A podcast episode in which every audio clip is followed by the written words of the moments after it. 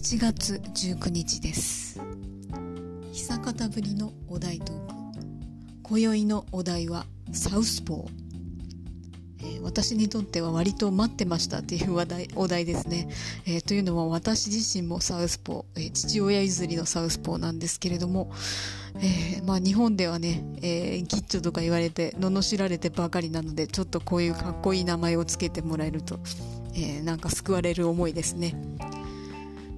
語源このサウスポーっていう語源はよく分かっていないらしいんですが、えー、サウス、えー、南という意味とポー、えー、手という意味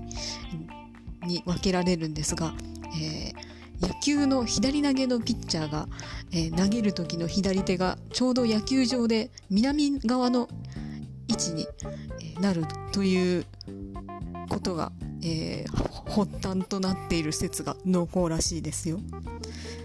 え全然関係ないんですが小学校の時にハンドベースボールっていう謎の競技をやらされませんでした、えー、なんかあのソフトボールをバットじゃなくて腕をぶん回して打たなきゃいけないっていう謎の競技、